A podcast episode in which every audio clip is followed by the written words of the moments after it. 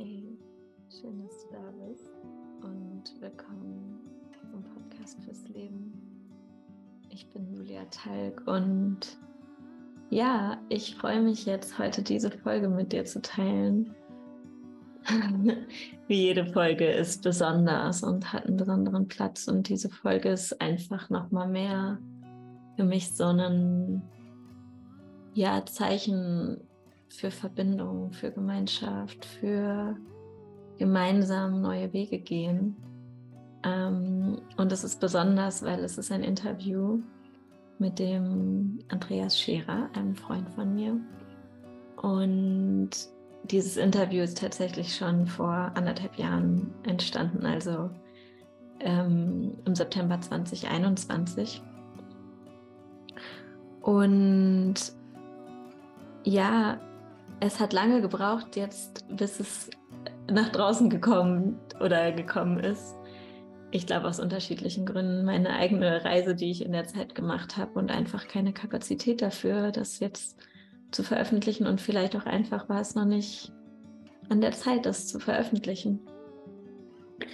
Und ja, es ist besonders, weil natürlich haben sich in der Zeit auch Sachen weiterentwickelt und gleichzeitig habe ich so das Gefühl, es ist so wertvoll, dieses Interview jetzt zu veröffentlichen, weil es spricht so wichtige Punkte an. Also Andreas erzählt von, von seinem Weg, wie er aus der Wirtschaft, aus sozusagen der klassischen Wirtschaft als Geschäftsführer, als Unternehmer, das alles hinter sich gelassen hat und sich wirklich auf den ja, inneren Weg begeben hat, sich selber nochmal zu fragen, was will ich eigentlich jetzt in, zu dem Zeitpunkt, wo er da in seinem Leben steht und stand, ähm, Neues oder jetzt in die Welt bringen und hat sich da auf den Weg begeben vor ein paar Jahren. Und das, was ihn gezogen hat, ist das Thema Glück und ja, ein glückliches, erfülltes Leben und auf einer tieferen Ebene eben, was bedeutet es jetzt in dieser Zeit, zu dieser Zeit wirklich als Menschen Beitrag zu leisten, der dem Leben dient und erfüllend ist und ein glückliches Leben ermöglicht. Und ja, ich will eigentlich gar nicht so viel vorwegnehmen von diesem Interview und von dem Gespräch, weil natürlich steht es für sich und gleichzeitig kann ich einfach sagen, dass dieses Gespräch, ich glaube, so in der Essenz geht es einerseits darum, was, wie, also was sind diese, was ist das, was ich erlebe, wenn ich durch so einen Transformationsprozess gehe und was Gewohntes, eine gewohnte Identität hinter mir lasse. Und vielleicht stehst du selbst auch an so einem Punkt oder es holt genau dich da gerade ab, wo du stehst. Ähm, mit allen Höhen und Tiefen, die das und Herausforderungen, die das mit sich bringt. Und auch, ja, was ist es, wenn ich mich auf einen neuen Weg begebe? Wie, wie entsteht es so? Wie ist dieser Weg? Also, das heißt nicht, dass der immer natürlich gleich ist, überhaupt nicht. Der ist wahrscheinlich unterschiedlich und trotzdem das Gefühl in diesem Interview, auch als ich das jetzt noch mehrmals gehört habe, ich gemerkt, so wow, ja, es ist einfach immer wieder ein Weg, sich zu öffnen, das, sich auf das Neue einzulassen und die Geschenke zu empfangen, die das mit sich bringt, so die Veränderung und die Geschenke. Und darüber sprechen wir in dem Gespräch und davon erzählt Andreas von seinem Weg.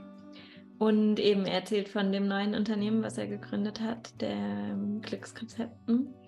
Und was sehr spannend ist, war eben das Interview schon anderthalb Jahre her. Ich werde hinterher nochmal erzählen, was jetzt Neues, also was jetzt weitergegangen ist. Und das ist irgendwie auch so schön, auch wenn ich jetzt auf mein eigenes Leben schaue, wo ich gerade stehe, wo ich mir vorstelle, ja, wer weiß, wo ich in anderthalb Jahren bin. Ich weiß es nicht. Ich habe einfach wie eine Vision und ich fühle, wo es hingeht und ich weiß aber nicht, wie sich das konkret entfalten wird. Und ich glaube, das ist für uns alle mutmachend und oder ermutigend zu spüren, zu sehen, zu erleben, zu hören, was und wie andere Menschen das machen und uns da gegenseitig. Deswegen meine ich, das ist so dieses nochmal mehr gemeinsam. Wir wissen, wir sind alle gemeinsam auf dem Weg. Auch wenn jeder, jede Einzelne für sich auf dem eigenen Weg ist, sind wir doch irgendwie gemeinsam auf dem Weg und das finde ich so bereichernd, wie wir uns gegenseitig unterstützen durch unsere Geschichten und Erfahrungen. Genau. Und ähm, Ja, also genau, wenn du neugierig bist, es geht auf jeden Fall auch um, wie kann Wirtschaft anders neu betrachtet werden, weil das ist auch so der gemeinsame Nenner, in dem Andreas und ich sich so gefunden haben und quasi worüber wir uns kennengelernt haben vor ein paar Jahren. Ähm, und da werden wir tiefer einsteigen. Ja, und auch im Grunde, was so das Bild ist von einer ja, lebendigen, gesunden Wirtschaft was es dafür braucht und was Elemente davon sein können oder sind. Genau, also ich wünsche dir viel Freude, Inspiration und einfach, ja, vielleicht auch ähm, für dich Erkenntnisse für deinen Weg, für deine nächsten Schritte, für das, wo du gerade bist. Schreib mir voll gerne, was du aus dem Interview für dich mitnimmst, als auf den gewohnten Kanälen per E-Mail an mail.juliatalk.org oder in der Telegram-Gruppe, auf YouTube, bei Instagram. Ähm, ja, ich freue mich von dir zu hören und wünsche dir einfach jetzt richtig viel Freude mit diesem Interview. Also. Ja, ich freue mich, Andreas dass ich jetzt hier mit dir sitzen darf und jetzt Inter dich interviewen darf, also für diesen Podcast. Das ist total schön. Und ähm, ja, einfach auch, ich bin total dankbar, wie sich unsere Wege so zusammengefügt haben. Ich weiß gar nicht, noch nicht mal ein Jahr, glaube ich, ne? Irgendwie. Nein, nein, das sind ein paar Monate. Ein paar Monate eigentlich, die wir uns erst kennen. Und irgendwie bin ich total dankbar und immer wieder denke ich auch an unsere schönen Gespräche, die wir schon geführt hatten. Und ja, freue mich sehr, dass du meiner Einladung gefolgt bist, ein Interview, dass ich dich mhm. interviewen darf. Und ähm, ja, vielleicht magst du dich einfach mal vorstellen, also wer du eigentlich genau bist und ja, vielleicht auch schon, wenn du magst, so ein bisschen mehr zu, was du auch tust in deinem Leben oder auch, warum ich dich natürlich auch gefragt habe. Ne? Was unsere Verbindung ist, kann ja dadurch auch noch ein bisschen lebendiger werden. Mhm. Ja. Ja, schön. Vielen Dank auch, dass ich das mit dir machen darf. Ich fühle mich da sehr geehrt. Mhm. Und ähm, ja, ich finde es auch immer sehr schön, was wir für Gespräche haben. Deshalb freue ich mich auch jetzt hier mal auch für ein bisschen ein größeres Publikum zusammen mit dir zu sprechen. Und ähm, ja, du hast gesagt, mein Name ist Andreas. Ich äh, wohne in der Schweiz, wie man sich jeweils so vorstellt. Oder? Was sagt man dann da jeweils?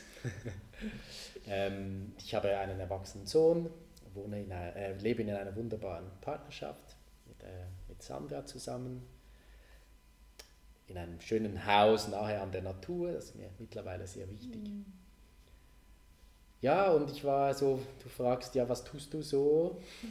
Und warum tust du das? Ähm, ich war über 30 Jahre lang in der Wirtschaft tätig, ganz, eine ganz klassische Laufbahn, also die verschiedenen Schulen durchlaufen und dann habe ich ähm, den Einstieg dann irgendwann gewagt ins Berufsleben, in die Kommunikation und Werbebranche. Und habe dann da ähm, ein relativ schnell ein eigenes Unternehmen gegründet und das dann auch 20 Jahre lang geführt. So angefangen mit 10 und am Schluss 30 Mitarbeitende. So habe ich das gemacht, so ganz klassisch, wie man das halt macht. Mhm. So. Genau, so, das war so mein erstes Leben, sage ich mal. mhm. Und äh, in meinem zweiten Leben, in dem ich mich jetzt in der Startphase befinde, habe ich beschlossen, ich möchte etwas ganz anderes machen. Ich bin, ich weiß nicht, ob das, ich höre oft das Wort ja Midlife-Crisis, aber ich glaube, Midlife-Crisis ist in dem Sinne nicht richtig, weil es keine Krise in dem Sinne ist, dass es schlechter wird, sondern ich glaube, es passieren einfach sehr viele Dinge, weil man auch wieder mehr Raum hat, weil, weil ähm, mehr Raum für Reflexion, mehr Raum, um den Dingen auf den Grund zu gehen, warum tut man etwas und ähm, was treibt einem an, was vielleicht vorher einfach so sich ergeben hat, so der mhm. Lauf der Dinge und man gründet eine Familie, man gründet ein Unternehmen und man macht viel Sport und alles kommt ja gleichzeitig und da war jetzt zumindest bei mir in meinem Leben, ich glaube, das ist bei vielen anderen, die vergleichbare Wege eingeschlagen haben, ähnlich. Man hat wenig Momente, wo man sich wirklich mal in Ruhe hinsetzt und sagt, was mache ich eigentlich hier und warum mache ich das, sondern man ist getrieben von Gelegenheiten und, und Chancen und natürlich auch vom Erfolg und dann geht man einfach so seines, seines mhm. Weges. Und warum sich das geändert hat, das war in dem Sinne nicht ein Ereignis, ähm, das dann so äh, direkt zuortbar ist, sondern es war eigentlich ein Prozess, der im, jetzt mittlerweile vor neun Jahren schon begonnen hat, weil ich habe mich da wirklich nochmal dazu entschieden, ich möchte mich irgendwie jetzt auch weiterbilden. Ich war mit diesem Unternehmen unterwegs und so und das hat auch alles gut funktioniert und da habe ich gemerkt, ich möchte irgendwie was Neues machen und habe mich dann zuerst damit auseinandergesetzt, eine Ausbildung in Marketing zu machen. War auch an Vorlesungsabenden dann von, also so, wo es darum ging, das Studium vorzustellen von der Hochschule St. Gallen und genau, habe aber dann schon gemerkt, ja, ich weiß nicht so recht, die waren alle viel jünger als ich und der Professor hat Dinge erzählt, wo ich auch nicht immer gleicher Meinung war mhm. und so. Mhm. Und alternativ dazu habe ich ähm, damals auch geprüft, dass ich mehr in meine persönliche Entwicklung investiere. Und dafür habe ich mich dann auch entschieden, weil ich gemerkt habe, dass die Dinge, wo ich anstehe, auch in meinem Berufsleben, aber auch sonst im Leben nichts mit Fachwissen oder Fachkompetenz zu tun haben, sondern eher mit ganz anderen Dingen wie, wie ja, persönliche Entwicklung, menschliche Kompetenzen und so weiter. So hat das eigentlich begonnen mhm. damals. Sozusagen der Übergang in dein neues Leben oder genau. der Übergang in was Neues. Genau, genau. Mhm. Dann hat es aber sehr lange dann gedauert. Also ich bin dann ja, noch viele Jahre, etwa vier, fünf Jahre wirklich im alten System dann noch gewesen, habe aber schon angefangen, neue, ganz neue Aspekte zu entdecken, auch zu entdecken, warum ich überhaupt so arbeite, wie ich arbeite. Ich habe immer wahnsinnig viel gearbeitet. Ich habe alles, was ich gemacht habe im Leben, auch immer mit sehr viel Einsatz gemacht und und dann aber auch immer mit Erfolg. Es hat dann immer auch, auch funktioniert. Aber mal dem auf den Grund zu gehen, warum war das überhaupt so? Also da war natürlich viel Biografiearbeit dabei. Mhm. Ähm, ja, also in die eigene Geschichte abtauchen und Sachen, Dinge erkennen, Muster erkennen. Das war zum einen dann sehr, ähm, ja, sehr schön, dafür war ich auch dankbar. Auf die andere Seite natürlich dann auch ähm, schwierig, weil es dazu geführt hat, ähm, natürlich das zu hinterfragen, was ich damals auch gemacht habe. Tag ein, Tag aus. Also mm. nicht nur acht Stunden am Tag, sondern halt 14, 15, mm. 16 Stunden. Und, und wenn man nicht auf der Arbeit war, dann hat man zu Hause noch darüber nachgedacht und so weiter. Also das war so wie ein ein schleichender Prozess oder ich nehme manchmal das Bild vom angenockten Boxer, der eigentlich merkt, ja, ich glaube eigentlich, das Match geht zu Ende, aber man will es noch nicht so richtig wahrhaben und kämpft noch weiter und versucht irgendwie sich im Alten zu halten, weil man ja auch nichts anderes kennt. Also das ist, glaube ich, schon die Schwierigkeit, dass man sich auch für Neues öffnet dann. Mhm. Und was hat dann den Übergang ermöglicht oder wie bist du den Übergang gegangen?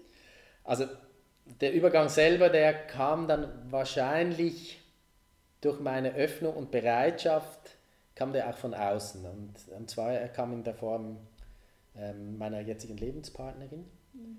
die ich im, im, über den Beruf kennengelernt habe. Und ähm, ja, mich verliebt habe in sie und durch das wirklich dann alles kann man so sagen, was im Bestehenden aufgebaut war, dann wirklich ähm, ja, so ein bisschen wie ein Kartenhaus dann auch zusammengefallen ist.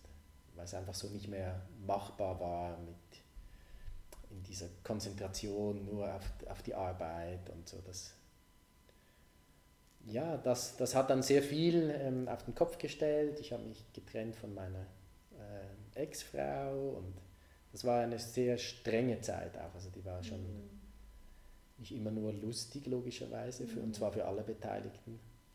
Aber es hat es wahrscheinlich wie irgendwie gebraucht. So, ich sage mal, den Prozess für meine innere Öffnung und dann von außen ein Ereignis, das mir dann deutlich gezeigt hat, hey, es ist jetzt irgendwie Zeit, was Neues. Mhm.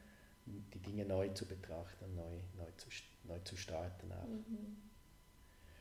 Das habe ich dann gemacht. Ähm, ich habe, ich habe dann im Jahr 2018 ähm, habe ich dann eine längere Auszeit genommen, mhm. weil es mir echt auch zu streng wurde alles und ich gemerkt habe, ich kann so aus dem Alltag heraus gar nicht mehr genau beurteilen, also um was geht es jetzt wirklich genau für mich, weil ich einfach versucht habe, alle diese Eier in der Luft zu halten, zu jonglieren, dass ja keines auf den Boden fällt. Mhm. Und, und ich hatte dann das Glück, dass mein Team, ähm, wir, mir die damalige auch Geschäftsleitung mir ermöglicht hat, gesagt hat, ja, nimm diese Zeit. Und ich, wir, wir haben auch einen äh, Interimsmanager gefunden, der gerade, es war wirklich eine Fügung des Schicksals, der Zeit hatte und zu dem ich Vertrauen hatte, der dann wirklich auch für vier Monate eingesprungen ist für mich. Mhm. Und auch meine Bereitschaft wirklich zu sagen, ich lasse jetzt das alles mal los und ich gehe wirklich vier Monate nicht mehr ins Büro. Mhm. Und ich bin auch, war mir auch des Risikos bewusst, aber es war für mich total gut so, weil die hatten alle Kompetenzen, also die hätten machen können, was sie wollten. Mhm. Aber ich hatte überhaupt keine Angst und ich habe mich einfach gefreut, jetzt mal so, oh, so durchzuatmen und, mhm. und wieder klar zu sehen. Und das war schon müsste man eigentlich obligatorisch erklären für alle Menschen in Führungspositionen. Ich, ja, es war echt so, plötzlich fällt dieser Druck weg und, und du findest wieder zu dir und, und siehst plötzlich ganz klar, um was es eigentlich geht und was du mhm. willst und was du eben nicht mehr willst. Und warst du in der Zeit begleitet oder bist du da wie alleine durchgegangen in diesen vier Monaten? Ich war zum Teil begleitet. Ähm, ich habe aber auch in dieser Zeit einen ein wichtiger Aspekt meiner Begleitung bis dahin losgelassen, weil das hat auch nicht mehr gepasst und habe neue, neue Menschen gefunden. Ähm, ich habe auch sehr viel auch einfach Zeit für mich gehabt. So, das mhm. war für mich eigentlich fast das Wertvollste. So, einfach Zeit zu haben und, und sich auf das fokussieren zu können, was man gerade erlebt und nicht immer in diesem Druck und, mhm. und in Gedanken irgendwo im Büro oder ich weiß nicht wo zu sein. So, das war das war echt, das war wirklich das, was so befreiend war. Hm. Und wie ging es dann weiter? also für mich wurde in dieser Zeit dann total klar, dass ich ähm, jetzt wirklich den, die, die, nächsten Jahre meines Lebens etwas Neuem widmen möchte. Mhm. Mir war überhaupt noch nicht klar, was, aber ich wusste, so möchte ich nicht mehr weitermachen und ich habe auch beschlossen, dass ich ähm, mein Unternehmen wirklich loslassen möchte und verkaufen möchte. Und interessanterweise, wie ich zurückgekommen bin nach diesen vier Monaten, ähm, habe ich das direkt an meiner Geschäftsleitung offenbart und gesagt, ja, ich habe mir Gedanken gemacht und ich würde gerne, so, und ob das für Sie ein Thema wäre, das Unternehmen zu übernehmen. Und Sie haben dann auch gesagt, ja, wir sind sehr froh, dass du das so sagst, weil also jetzt einfach so weitermachen wie vorher wäre für uns kein Thema gewesen. Die haben natürlich auch Spaß gekriegt daran, jetzt da mal die Zügel in der Hand zu haben und die eigene, in die eigene Verantwortung zu gehen. Und so haben wir dann eigentlich miteinander dann ähm, einen Weg gefunden, wie wir das Unternehmen verkaufen können in einem Management-Buyout, mhm. ähm, so dass es für alle machbar ist und sich für alle stimmig anfühlt. Mit den entsprechenden Verhandlungen natürlich mhm. auch, aber äh, immer in, im sehr im Guten und ich bin auch total dankbar, dass das so passiert ist, weil es nicht selbstverständlich ist, dass man so ein mhm. Unternehmen auch weitergeben kann und dass da Menschen sind, die sagen, ja, wir wollen, wir wollen auf dem aufbauen und jetzt unseres daraus machen. Mhm. Genau. Das habe ich ähm, dann in letzter Konsequenz im Februar 2020 gemacht. Da bin ich aus dem Unternehmen ausgetreten. Ah, wow. Ja, da war noch nichts, äh, wir wussten noch nichts von Corona und all dem. Wow. Also so wirklich so in letzter Minute abgesprungen. Ich hatte zwei, dreimal danach so wie so ein bisschen schlechtes Gewissen. Äh. Ich dachte, nein, so. Aber auf die andere Seite war es wirklich vielleicht auch das ein bisschen schicksalshaft, weil wer weiß, was sonst passiert wäre. Mhm. Ob wir dann in der Krise gesagt haben, oh, hätte ich vielleicht gedacht, nein, jetzt kann ich doch nicht, jetzt muss ich und so. Und keine Ahnung, es ist auch müßig, es war, es war wie es war und ist wie es ist und ähm, es fühlt sich sehr gut an. Und magst du noch kurz sagen, vielleicht, ähm, was war das nochmal für ein Unternehmen und wie groß war das ungefähr? Das war ähm, ein Unternehmen im Bereich ähm, Marketing, Kommunikation, Events, mhm. PR und ähm, wir hatten 30 Mitarbeitende ähm, und ich habe es mit, zusammen mit einer Geschäftsleitung geführt, eine Zeit lang eben auch mit, mit Sandra, mhm. äh, meine Ex-Frau war sehr lange mit dabei, mhm. Ähm, also es war so, ja halt wirklich so meins. Mhm. Genau. Und ähm, ja, die führen das jetzt weiter in ihrem Stil. Äh, die haben es auch umbenannt, weil es hat so geheißen wie ich. Also mhm. hat äh, Scherer AG geheißen zum Schluss und das war natürlich nicht ideal dann für andere, verstehe ich. Hätte ich auch so gemacht. Ähm, genau, und jetzt geht das so weiter und für mich aber total gut. Ich bin in Kontakt mit denen, ähm, weil auch die Abzahlung über Jahre geht. Sie wollen, sie wollen das aus dem Unternehmen heraus finanzieren.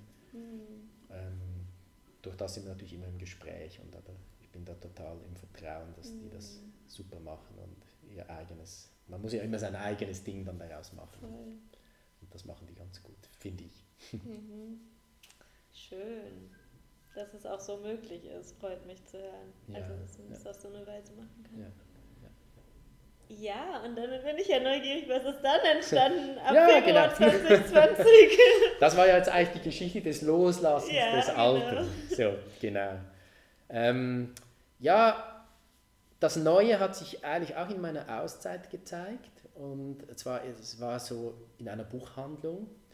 Ich war ähm, ja, ich hatte Lust, irgendwas zu lesen über, wie kann man das neue Leben gestalten und so. Und bin dann vor diesem Bücherregal gestanden mit all diesen Ratgebern und das ist ja unendlich, also was man da alles wählen kann. Und ich habe dann ähm, das Buch gewählt, Grundrecht auf Glück, vom ehemaligen Glücksminister aus Bhutan, mhm. Dr. Harvin To, und habe dieses Buch in einer Buchhandlung im Südtirol gekauft.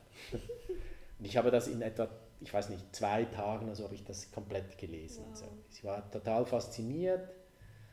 Und zwar vor allem deshalb, weil es mir einfach einen Blick eröffnet hat, wie man Dinge betrachten kann, selbst Wirtschaften anders betrachten kann, als ich das bisher getan habe und gedacht habe, man kann es nur so betrachten. Mhm. So ist es einfach.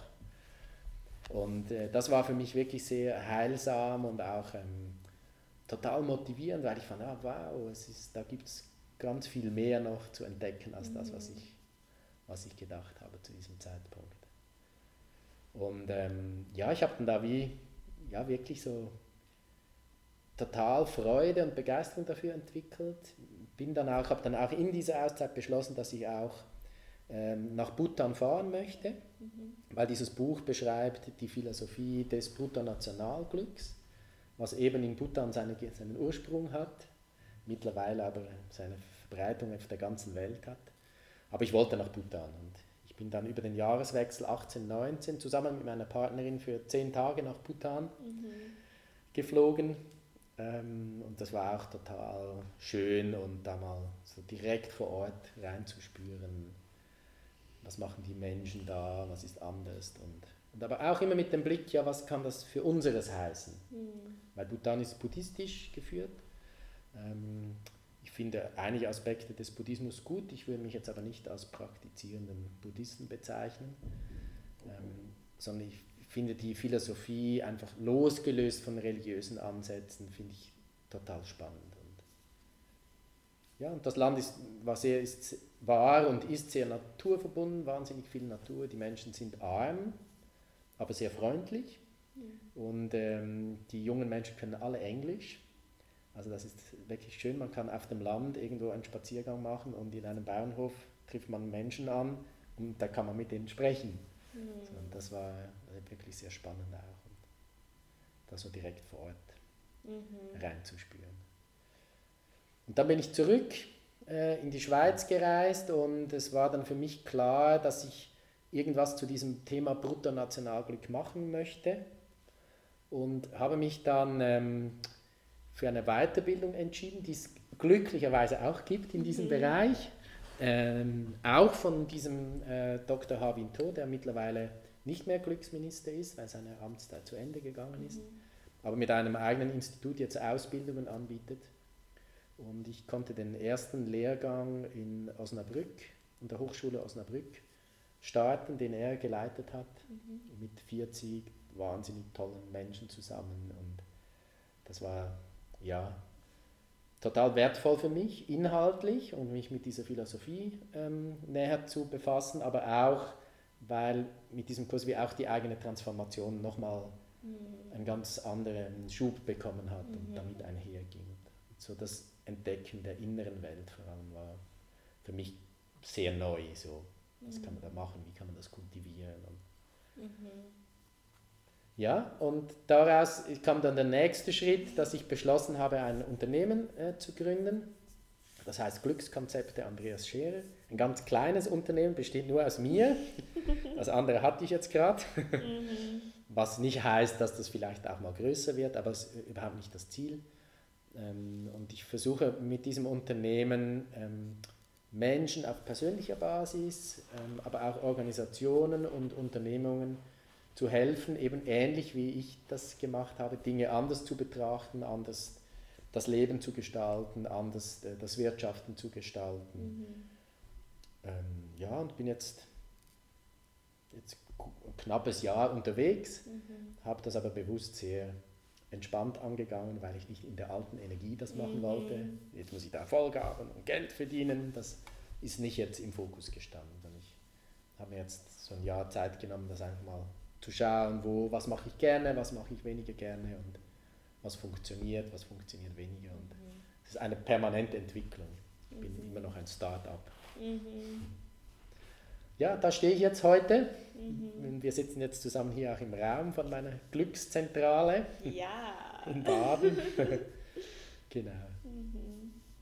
Ja, es ist total schön zu hören, so den Weg, wie es sich so, so wirklich so Schritt für Schritt zu, zu spüren, zu hören, wie, wie es weiterging bei dir. So, dann kam das dazu, dann ist das gekommen und so. Und auch jetzt zu sehen, ganz physisch natürlich hier zu sitzen in diesem Raum, in der Glückszentrale und auch ja, einfach zu wissen, was, wie du so den Weg für dich gegangen bist und auch nochmal zu hören, wow, ja, ich wollte es nicht in der alten Energie machen, sondern ich mache das jetzt hier ganz bewusst in einem neuen ja, in, einem neuen, einer neuen Haltung und vielleicht auch in einer neuen, auf eine neue Weise und Fluss so dich auch mehr treiben zu lassen mit dem, was, was ist wirklich lebendig und was will leben so.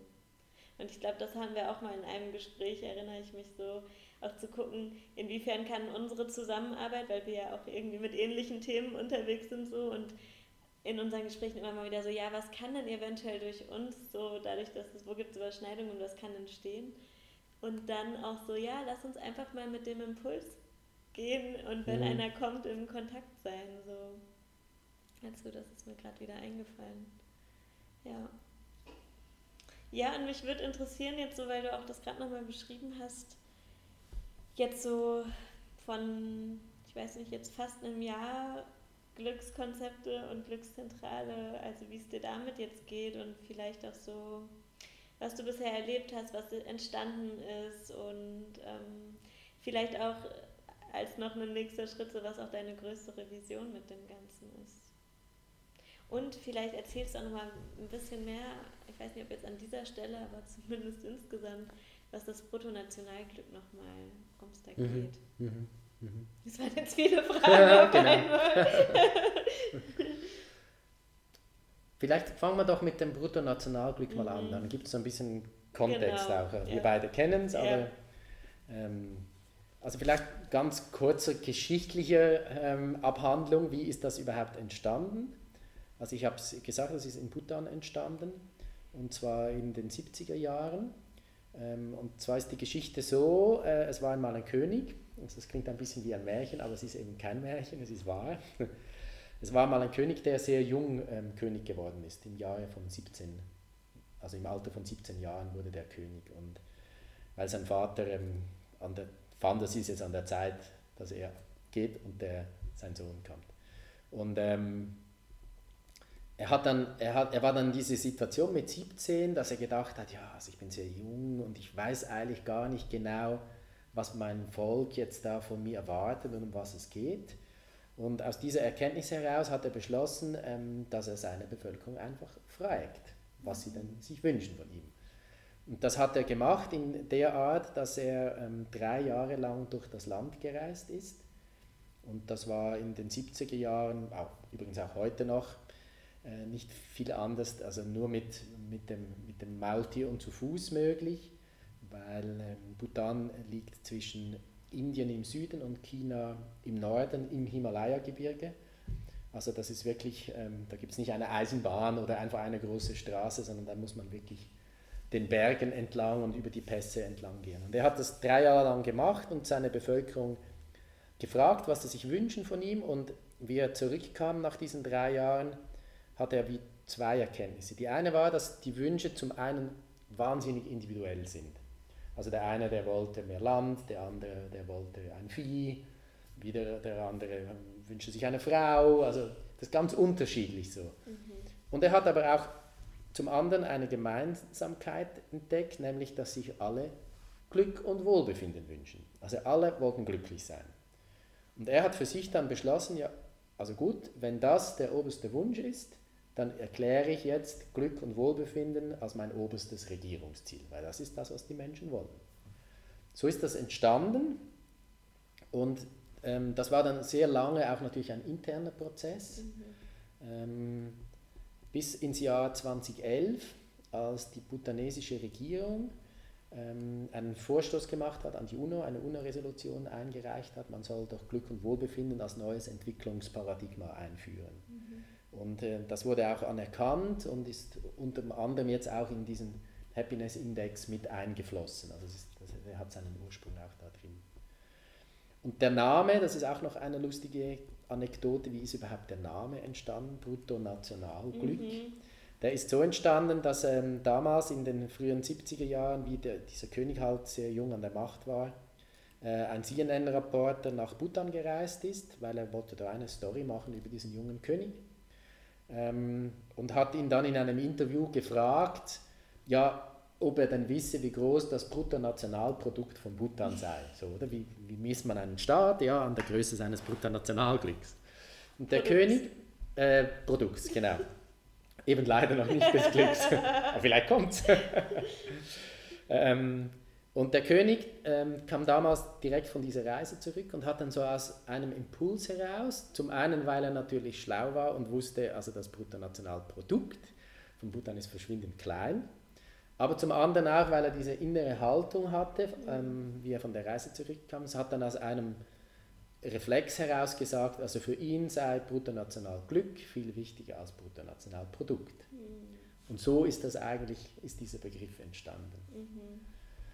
Und im, so im Kurzen ähm, jetzt versucht zu erklären, was Bruttonationalglück überhaupt ist. Es ist, soll ein Entwicklungs- ähm, oder Philosophie sein, das nicht nur einseitig einen Aspekt des Lebens betrachtet oder des Wirtschaftens betrachtet, nämlich den materiellen, gemessen in mhm. Geld, gemessen in Werten, in materiellen Werten, wie wir das machen mit dem Modell des Bruttonationalprodukts, ähm, sondern umfassend ähm, die Bereiche des Lebens betrachtet, die eben wichtig sind für ein gutes und gelingendes Leben. Mhm. Ja, man kennt zum Beispiel neun Domänen im Bruttonational.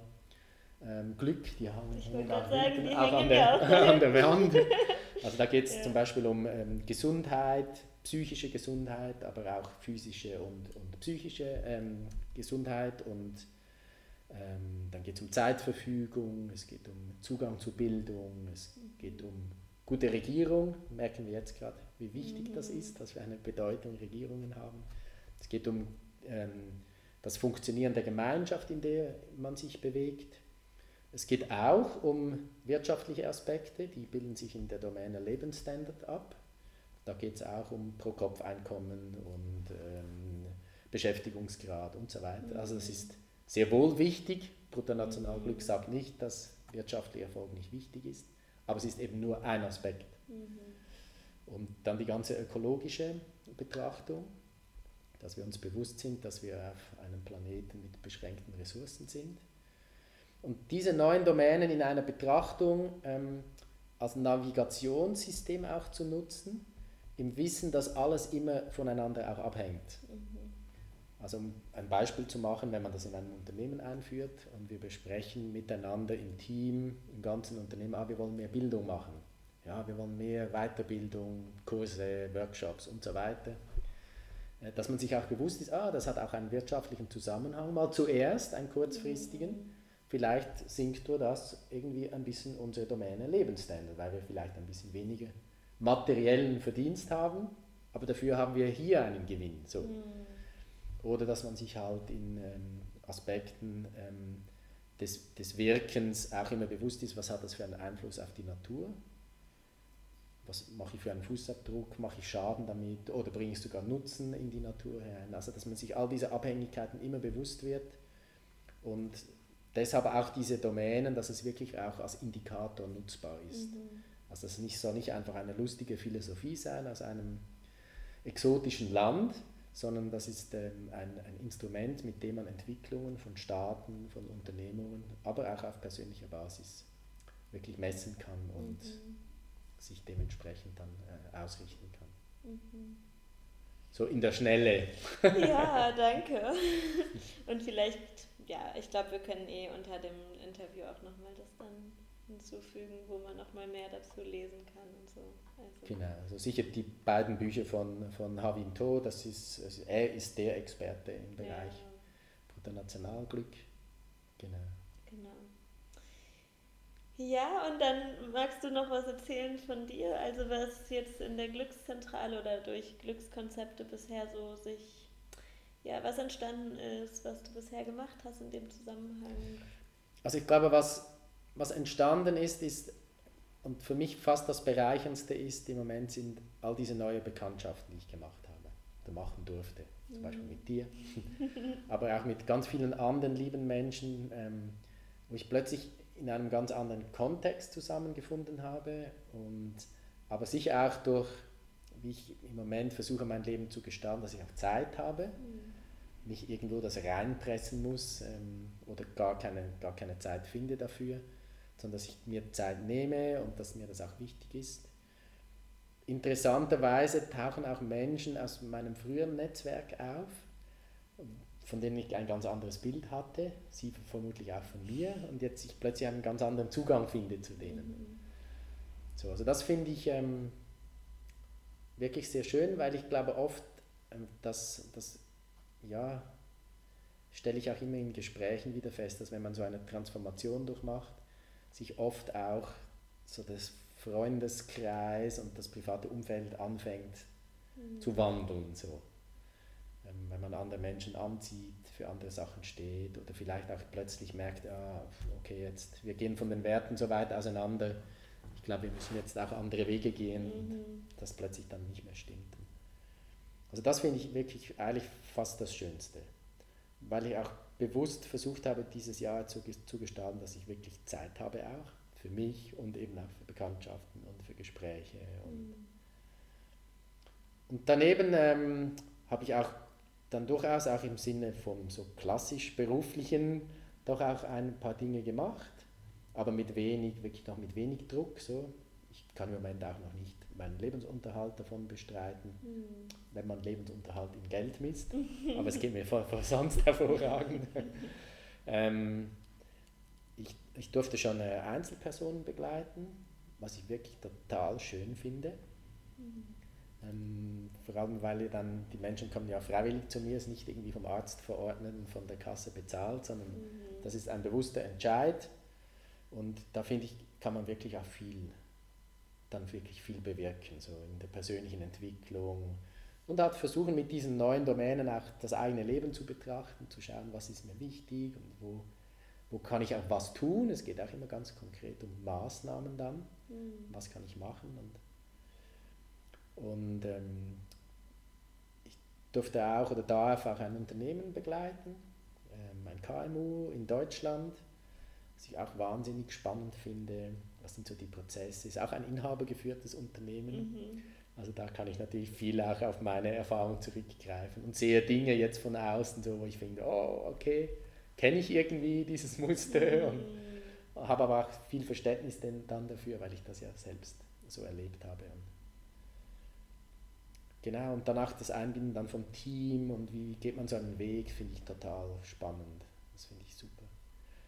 Und es entstehen Dinge, ähm, auch mit anderen Menschen zusammen, Workshops gestalten, weil ich auch merke, dass ich Freude bekomme, Sache nicht mehr, Dinge nicht mehr alleine zu machen, sondern mit anderen Menschen mhm. zusammen. Wir sind immer wieder im Gespräch, mhm. können wir jetzt was machen. Jetzt machen wir schon was jetzt Kleines. Wir schon was, ja. genau, super. Das finde ich wirklich genial, so, dass nicht mehr so der Einzelkämpfer und ich weiß, wie alles geht, sondern zusammen Dinge machen. Mhm. Da ist auch das Netzwerk aus der Ausbildung, aus der Bruttonationalglücksausbildung ist total wertvoll. Da habe ich gerade jetzt mit einem Studienkollege quasi einen Workshop geleitet in Deutschland, auch das wirklich total spannend. Mhm. Wie, wie kann man zusammenarbeiten und macht total Freude auch. Mhm. Versuchen so aus diesem aus dieser Haltung, die ich lange halt hatte, rauszukommen, jemand bezahlt und der andere liefert. Mhm. So, ich finde, das ist wie irgendwie das Wertvollste, sondern da kommen Menschen zusammen und alle geben was ein und es wird auch immer nur so, nur so gut, wie, wenn, wie, wie alle etwas eingeben. Also es wird nicht gut, weil ich da vorne irgendwie was Tolles erzähle, sondern weil man zusammen etwas in die Welt bringt. So. Mhm. Das finde ich eigentlich so wirklich schön. Und ich versuche mir auch Raum zu, zu bewahren, dass solche Dinge entstehen können. Ja, und es gibt ja noch etwas, was du auch in, entstehen hast lassen mit jemand anderem zusammen, mit der Angelika, oder? Ja, genau. Also die ja. Bruttonationalglück-Gruppe Schweiz. Also Bruttonationalglück, ähm, als solches merke ich einfach, dass es wahnsinnig viele Menschen auch fasziniert. Mhm. Ich halte auch viele Vorträge. Das mache ich auch total gerne. Also sei es in Rotary Clubs oder bei Verbänden, so, dass es einfach Input-Referate gibt und dann einen Austausch so zum Thema Bruttonationalglück. Das mache ich super gerne. Und ähm, auf die andere Seite habe ich auch wie gefunden, eigentlich in der deutschen Schweiz wäre es gut, es gäbe auch noch so ein bisschen mehr Netzwerk und mehr Verbreitung von, von diesem Thema, Bruttonationalglück. Und deshalb habe ich mit Angelika, die habe ich auch kennengelernt, neu, die ist auf mich mhm. zugekommen, weil sie irgendwie auf meiner Homepage oder irgendwo das was gelesen hat, auf LinkedIn. Und dann haben wir beschlossen zusammen, dass wir eine Bruttonationalglücksgruppe Schweiz gründen. Die haben wir im Mai äh, gegründet dieses Jahr und jetzt schon das zweite Treffen gemacht vor ein paar Wochen. Mhm. Und wir werden im Dezember nochmal ein Treffen machen. Für alle, die es interessiert, es gibt auch eine Homepage jetzt, bruttonationalglück.ch. Da findet man auch die Termine drauf und das ist eine offene Gruppe, also nicht irgendein Verein oder wo man Mitgliedschaft bezahlt, sondern man kann da dazukommen, eigentlich jederzeit, wenn man will. Ähm, und sich da miteinander austauschen. Wir treffen uns in der Regel drei Stunden jetzt neu. Mhm. Irgendwo ähm, in der Schweiz. Im Moment ist es noch so ein bisschen im Raum Aarkant vom Kanton Aargau. Aber auch da sind Ideen, dass wir da ein bisschen weiter noch gehen. Mhm. Und da gibt es in der Regel irgendeinen Input. Beim ersten Treffen war es von Havinto per Video Zoom. Mhm. Da warst du auch mit dabei. Genau. Beim zweiten habe ich jetzt so einen Vertiefungs-Input ähm, gegeben zum Thema Bruttonationalglück, dass man ein bisschen tiefer abtaucht, was hat es damit auf sich und wo wird es angewendet in der Politik, in, in äh, Unternehmen und so weiter. Genau, und dann viel Austausch unter den Menschen selber, mhm. damit ein Netzwerk entsteht und äh, auch mit dem Ziel, wirklich konkrete ich sage jetzt mal, Glücksprojekte in die Welt zu bringen. Das können mhm. kleine sein oder auch größere. Und ich finde es total schön, was einfach den Austausch auch mit diesen Menschen, die man ja vorher nicht gekannt hat, zum Teil, da kommen auch immer wieder neue dazu. Und dann in dieser Energie miteinander sich auszutauschen und Dinge zu entwickeln, das finde ich super. Mhm. Schön. Ja, und damit vielleicht so eine Überleitung auch noch zu der Frage, ähm, was so die größere Vision auch für dich damit ist. Also jetzt vielleicht mit dem Glückskonzepte und überhaupt, also ich höre auch und spüre, da ist einfach so eine tiefe innere Begeisterung und auch einfach Passion dafür, das zu tun jetzt. Ähm, genau, vielleicht magst du dazu was sagen. Ja, also was ich glaube ähm, zu spüren und auch aus meiner eigenen Erfahrung heraus, ich glaube einfach, was es jetzt braucht, gesellschaftlich betrachtet ist, es braucht viel mehr Entwicklung von Bewusstsein. Wir machen so viele Dinge im eigenen Leben einfach unbewusst und aus irgendwelchen Programmen heraus und bekommen in der Schule keine Werkzeuge, um das zu erkennen oder um da mal diesen Dingen auf die Spur zu gehen. Das ist wie gesellschaftlich inexistent. Und, und ich glaube wirklich, dass es jetzt an der Zeit ist, mehr auch die innere Welt zu entdecken und, nicht, und das in Einklang zu bringen mit der äußeren Welt. Das ist auch eine Grundphilosophie übrigens des Bruttonationalglücks, dass wenn man etwas in einen nachhaltigen Wandel bringen will, dass es den inneren und den äußeren Wandel in Balance braucht. Und das ist eigentlich auch total verständlich. Aber leider begegnet man dem oft anders. Also so, das hat Programme in Unternehmen gemacht werden, sei es Greenwashing oder halt auch so Wellbeing-Washing. Weil man sagt, ja, jetzt machen wir da ein lustiges Mitarbeiterprogramm, damit sich alle etwas besser fühlen, hat aber eigentlich den Hintergedanken, dass die Mitarbeiter dann länger im Unternehmen bleiben, produktiver werden und somit eigentlich dann wieder sich auf den Profit auswirkt. Mhm. Und das wird nicht nachhaltigen Bestand haben. Die Unternehmungen, und denen ich begegne, wo es wirklich ein solides, eine solide Basis haben, wo es nachhaltig Wirkung entfalten kann, ist dann, wenn die Quelle, die das einbringt und die das vorantreibt, auch wirklich eine innere Haltung hat, die mit dem kongruent ist. Dann funktioniert es. Mhm. Das ist auch für mich in der Zusammenarbeit immer sehr entscheidend zu gucken, ja, was treibt diesen Menschen an? Und ich, ich stehe nicht, zum Beispiel nicht für, zur Verfügung, um irgendwelche lustigen Unterhaltungsprogramme zu machen mhm. zum Thema Glück, sondern es muss echt eine tiefe innere Bereitschaft da sein und eine Identifikation mit diesem Thema. Mhm. Ja. Und du hast gefragt, was ist die größere Vision? Ich, dieses Thema Bewusstsein im Zusammenhang auch mit, ja, wie gestalte ich mein eigenes Leben und was hat das für, was habe ich für eine Wirkung in der Welt und was hat das für einen Einfluss auf die Welt, dass wir das lernen, wieder aus eigener Kraft herauszumachen, also dass wir nicht irgendwie durch ein, ein tragisches Ereignis, sei es ein Burnout, ein Verlust ähm, ähm, von einem Menschen, den man sehr gerne hat, ein, ein ein Unglück oder so, in eine Situation kommt, wo man das, das Leben ändert, was sehr oft passiert, sondern dass wir eben lernen, kollektiv und, und individuell aus eigener Kraft in diese Bewegung zu kommen. Und, und ich glaube, was es wirklich braucht, das ist immer so diese Frage, oder was braucht es vom Verstehen, also was kognitiv im Kopf passiert, dass wir auch in eine Handlung kommen. Mhm. Weil oft schauen wir, wir kennen das auch äh, sicher alle, wir schauen irgendwie eine Dokumentation, was mit unserem Planeten passiert oder mit den Tieren oder mit uns selbst und sind total betroffen, wenn wir das schauen. Und, aber am nächsten Tag machen wir unser Ding genau gleich weiter, mhm. essen die gleichen ungesunden Sachen und, und ja, belasten die Umwelt und so weiter oder gehen mit uns selbst sehr schlecht um. Also was braucht es da dazwischen? Und, und ich ich meine, dass es da dazwischen einen Zugang zum Herz braucht. Also man muss irgendwie in Verbindung mit dem Herz kommen. Und das ist gerade bei den Männern ein bisschen eine schwierigere Sache oft. Oder sag mal bei Menschen mit viel männlicher Energie. müssen nicht nur Männer sein. Mhm. Aber ich kenne es auch von mir, oder? Weil das, ja, das Thema fühlen und irgendwie mit dem Herz etwas machen pff, mhm. hat so in der Wirtschaft, in der Karriere nicht wirklich Platz. Man muss immer im, im im Außen sein und, und handeln und schaffen, ja, genau und so. Aber wenn man so ein tragisches Ereignis hat, dann passiert ja immer das, dass man in Verbindung mit sich selber kommt. Mhm. Man, man liegt am Boden und da muss man sich überlegen, äh, sterbe ich jetzt oder ziehe ich mich irgendwie selber wieder raus. Also man hat nur noch sich. Dass man das lernt zu kultivieren wieder, den Bezug zu sich selber. Glück kann man lernen, mhm.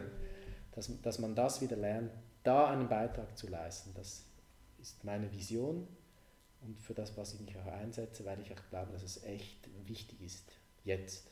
Hm. Hm. Ja, auf jeden Fall. Hm.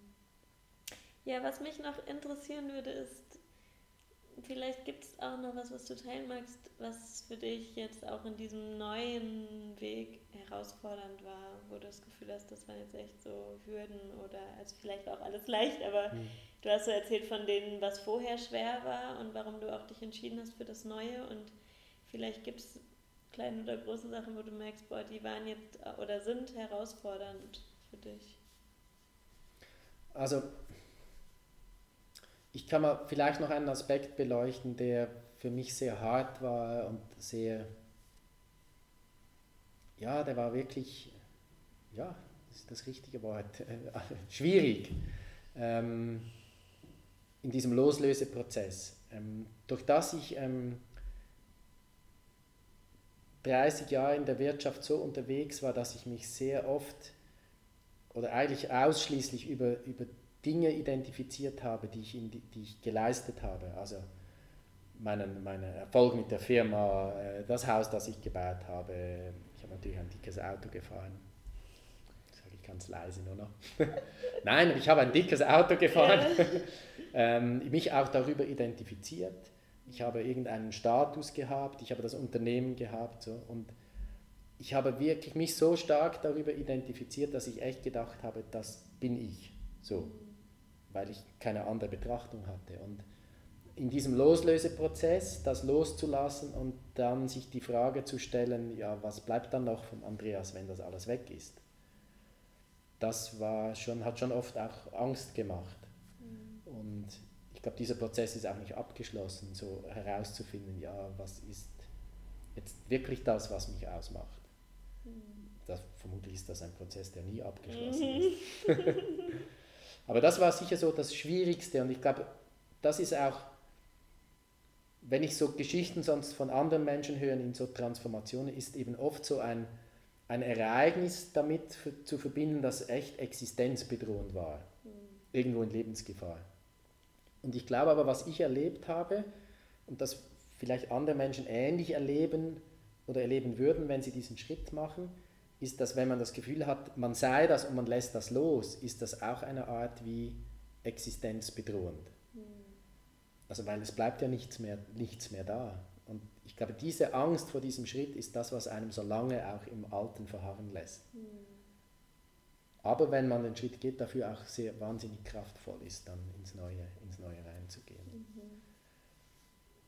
Aber damit einhergeht natürlich ja, das ganze Umfeld, weil du hast gefragt, was ist schwierig und das ist sicher immer mal wieder eine Herausforderung, dass man sich auch dann versucht, wirklich auch treu zu bleiben. Mhm ähm, weil man natürlich schon sehr genau beobachtet wird, ähm, von seinen Liebsten zum Beispiel. Mein Sohn ist ein genauer Beobachter von mir. Und, und natürlich auch verständlich, weil ich ihm äh, viele Jahre ein ganz anderes System auch mhm. vorgelebt habe. Jetzt, und jetzt sage ich plötzlich, ja, nein, ich gehe für ein anderes, für andere Werte. Jetzt guckt er natürlich ganz genau, was sind denn das für Werte und wie authentisch ist das, was ich mache. Und so. Mhm. Ähm, aber ich habe zum Glück äh, jetzt einen sehr guten Zugang zu meinem Sohn. Wir tauschen uns wirklich toll aus. Und, mhm. ähm, aber im, auch im erweiterten Umfeld ist das nicht immer ganz einfach so, dass, dass man da auch wirklich seine Linie behält und dann nicht wieder zurückfällt ins Alte. Mhm. Was passieren kann, dass halt die alten Energien da, da ziehen. Mhm. Und deshalb finde ich es auch schön, wenn man, ja, wenn man Menschen um sich hat wie, wie dich und viele jetzt, die ich neu kennenlernen durfte. Ich habe eine tolle Partnerin, mit der ich da wirklich parallel durch diese Entwicklung gehen kann. Das, das ist wirklich toll. Und ja, so. Aber ich glaube, da, da liegen recht große Herausforderungen, so, wenn man Dinge anfängt, einfach anders zu betrachten. Und, wie sich dann eigentlich drumherum, also innen gibt es eine Veränderung und drumherum fängt dann auch alles an sich genau. zu verändern, neu zu sortieren und irgendwie immer wieder so, was du auch gesagt hast, mit dieser Balance von der inneren Welt, mhm. die mit der äußeren Welt mhm. in eine Balance gebracht werden muss mhm. irgendwie.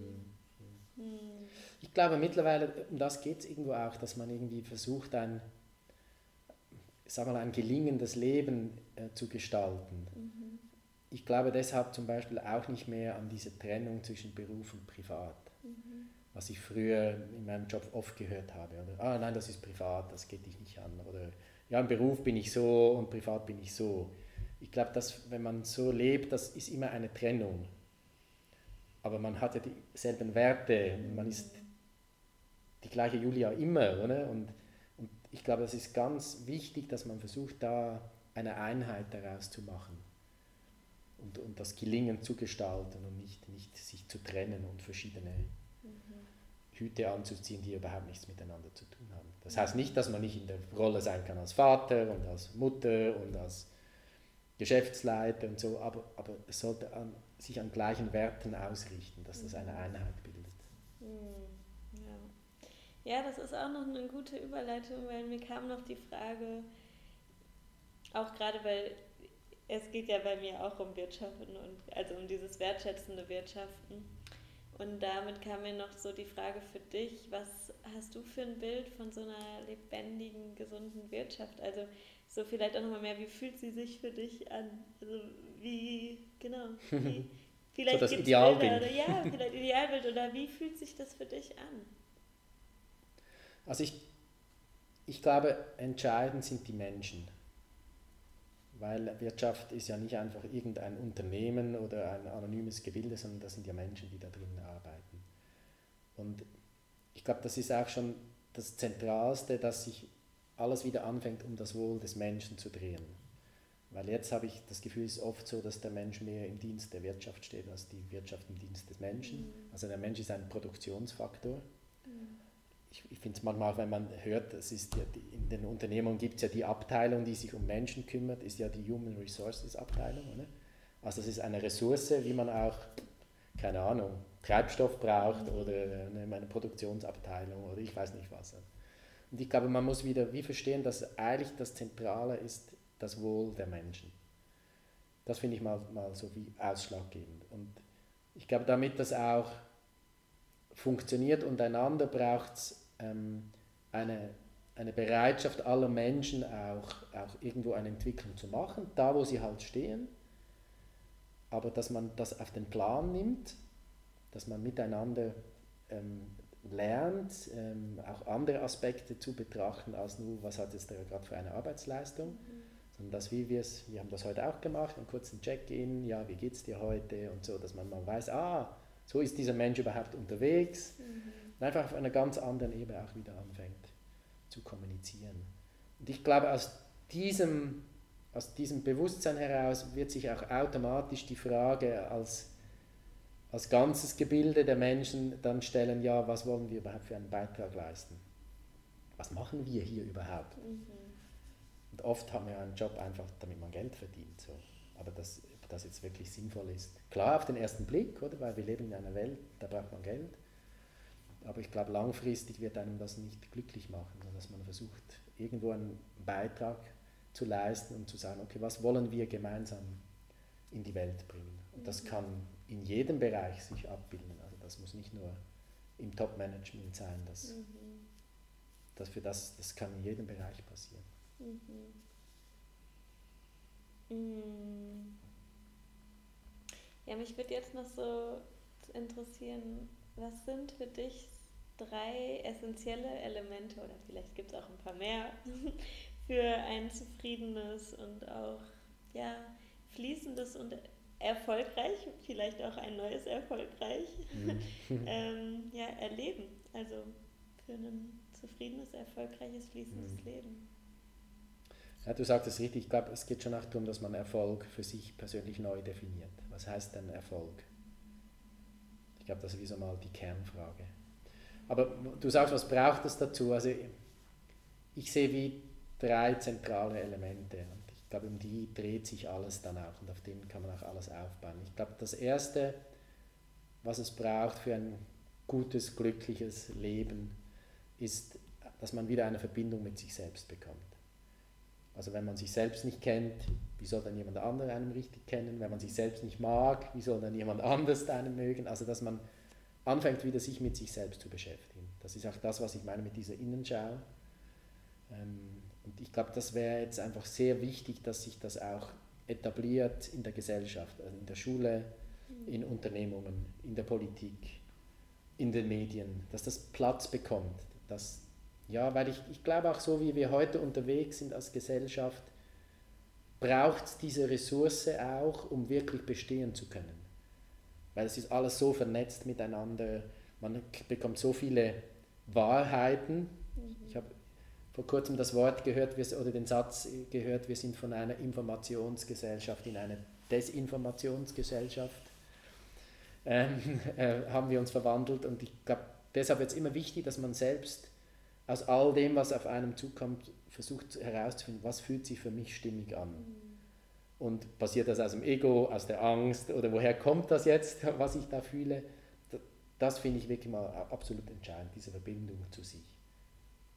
Und als zweites äh, die Verbindung zur Natur.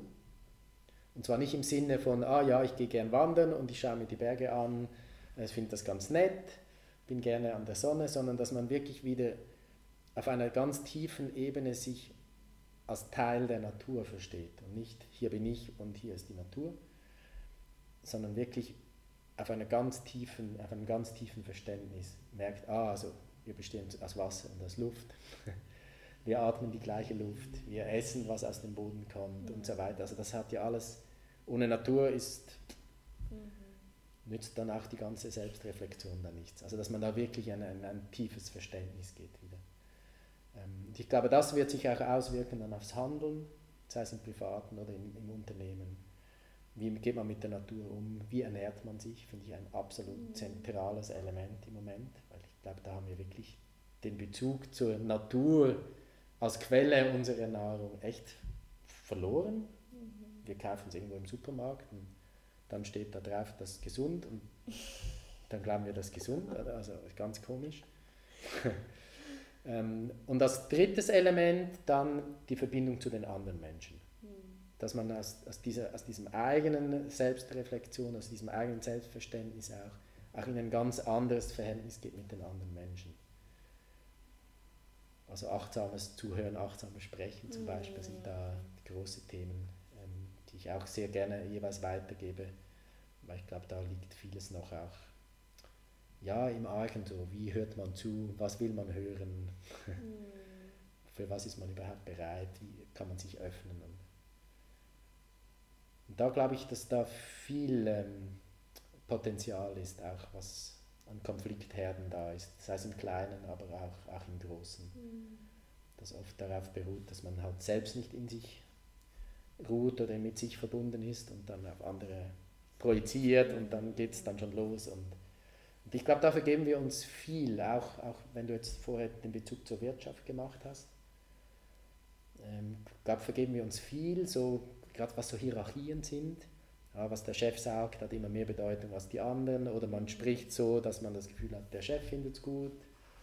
Oder am allerschlimmsten, wenn Alpha-Tiere zusammenkommen, wo es nur darum geht, ähm, ja, wer hat jetzt hier das Sagen und wer kann sich am meisten durchsetzen, statt dass man miteinander dieses wahnsinnige Potenzial nutzen könnte und etwas Neues in die Welt bringen könnte, das viel größer ist, als was jemand Einzelnes kann. Aber da ist oft auch Angst dahinter, dass man die Kontrolle nicht hat oder dann irgendwie nicht genügt in dieser Runde. Und wenn man da ein anderes Verständnis entwickelt, glaube ich, ist viel mehr möglich als, als jetzt. Mhm. Das sind so diese drei, glaube, diese drei Elemente, auf die es irgendwie immer wieder zurückkommt, so, die man in eine gute Harmonie bringen sollte, bin ich der Meinung, und auch ja, versuchen sollte, diese zu, etwas zu tun dafür, diese, mhm. diese zu kultivieren auch. Und das kann man für sich alleine tun oder es gibt ein, unendlich viele Möglichkeiten. Ähm, gerade in der Schweiz äh, oder auch in Deutschland ist man da in einer sehr komfortablen Situation, dass man Zugang hat zu vielen, zu vielen mhm. Dingen. Und am allerschönsten ist, finde ich, wenn man einfach liebe Menschen um sich herum hat, mit denen man sich austauschen kann. Das würde unsere Berufe irgendwann ersetzen, wenn man funktionierende mhm. Gesellschaft hat, die eben so achtsam mit sich umgeht und kommuniziert. Mhm. Ja. Ich glaube, das ist einer der Gründe auch, warum Coaches und so auch so Hochkonjunktur. Mhm. Weil wir vereinsamt sind irgendwie und gar niemanden mehr haben, der einem wirklich zuhören kann. Ja. Aber selbst auch nicht gelernt haben, uns wieder zu öffnen und Also ich bemühe mich eigentlich, dass es mich irgendwann nicht mehr braucht. Sehr gut. Wir sorgen dafür, dass wir uns irgendwann selbst auflösen. Genau. genau. Ja, jetzt so zum Abschluss würde es mich noch interessieren, gibt es noch irgendetwas, was du noch gerne teilen magst? Also, oder eine Frage, die du mitgeben möchtest? Also. Nein, das Teilen ist wirklich das, das dieses Anliegen, dass, es, ähm, dass ich alle ermutige, ähm, und ich meine, die Zeit jetzt lädt uns ja ein bisschen dazu ein. Dinge im Außen werden weniger möglich. Jetzt kann man sich daran aufreiben und sagen, ah, jetzt kann ich nicht mehr so, wie ich will, dahin und so und reisen oder es ist immer aufwendig oder ich muss irgendwas machen davor. Oder man kann sagen, okay, ich nutze diese Zeit einfach jetzt halt mal ein bisschen mehr für die innere Einkehr und schau mal, für was geht es jetzt für mich, um was geht es für mich jetzt in dieser Situation. versuchen einfach mehr Momente der inneren Einkehr. Das würde ich wirklich versuchen, allen mitzugeben. Das ist mein Wunsch, mm. dass man das mehr macht. Mm. Danke. Danke dir. Ja, danke für dieses echt inspirierende Interview. Auch nochmal tiefere Schichten auch von dir nochmal zu, zu erkennen und auch ja, mitzubekommen. Das war jetzt echt total schön. Ja, dir danke dir, danke. Ja, voll schön, dass du dir die Zeit genommen hast, das Interview zu hören. Und ich bin echt neugierig, was es für dich an ähm, Erkenntnissen aus dem Interview gab. Ich habe echt so mir selbst nochmal hinterher oder währenddessen hatte ich mir echt so Sätze aufgeschrieben, wo ich gemerkt habe, die haben so voll Power in sich. Vielleicht ging es dir auch so mit manchen Dingen, die du gehört hast. Und ja, also ich mag dir noch kurz einen Einblick geben, was sich erweitert hat. Und du kannst auch allen Links, also ich habe nochmal alles in den Show Notes unter dem Video und du findest das alles unter dem. Ähm, habe ich das verlinkt, was jetzt, wie du Andreas findest, wie du das findest, was er aufgebaut hat. Und genau, also er hat ja erzählt in dem Interview, dass er die Glückskonzepte AG ich weiß gar nicht mehr genau, wie sein Unternehmen heißt, auf jeden Fall das gegründet hat, sein Einzelunternehmen. Und was dann entstanden ist, ist ähm, jetzt tatsächlich seit, ich kann jetzt nicht ganz genau sagen, vielleicht auch seit zwei Jahren oder anderthalb Jahren, also noch nicht so lange, ähm, ist jetzt ein Hofprojekt entstanden, was jetzt gerade dieses Jahr so voll abgegangen ist im Frühjahr.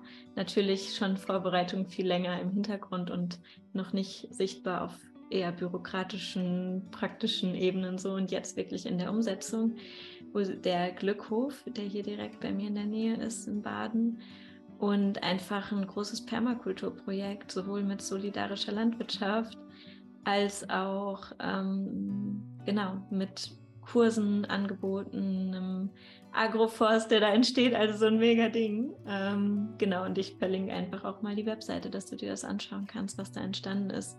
Auch wenn du vielleicht gar nicht hier lebst, einfach auch als eine Inspiration. Und das finde ich so schön. Eben, du hast ja gehört, was Andreas von seinem Weg erzählt hat und wie er so einfach sich darauf eingelassen hat letzten Endes. Und jetzt zu sehen, was schon entstanden ist oder was entstanden ist, um einfach weiterzumachen und wie bestimmte Fügungen entstanden sind durch natürlich, dass dann ein Hof war, der frei geworden ist und so weiter. Also genau, ganz viele verschiedene Schritte auf dem Weg und gleichzeitig natürlich eine Herzensvision, die da im Hintergrund steht und wofür gehe ich eigentlich? Wo ein Teil ja auch das, was Andreas gesagt hat in dem Interview, ist dieses wie ernähren wir uns eigentlich jetzt in der Zukunft und wie kann das aussehen? Und ich glaube, das ist so eins von den Dingen, wo jetzt auch dieses Glückhof-Projekt auch einfach einen Beitrag für leistet und einen Beitrag schenkt und natürlich einfach auch Gemeinschaft. Also Menschen kommen da zusammen, die sich organisieren, die eben Gemüse anbauen und ähm, aber auf eine Weise, wie ja, wie können wir auch mit unserer Unterschiedlichkeit zusammenkommen und gemeinsam da wirken. Ähm, ja, und es geht ganz viel um Enkeltauglichkeit. Es gibt da Angebote für Kinder und auch der Umgang mit den Tieren ist total wichtig. Also, dass Tiere da einfach sein dürfen und nicht äh, gegessen werden. Ähm, genau. Und du kannst alles nachlesen auf der Webseite, wenn dich das interessiert, mehr dazu zu erfahren. Und ja, also ich wünsche dir jetzt für heute einen schönen Tag, eine schöne Woche und freue mich von dir zu hören.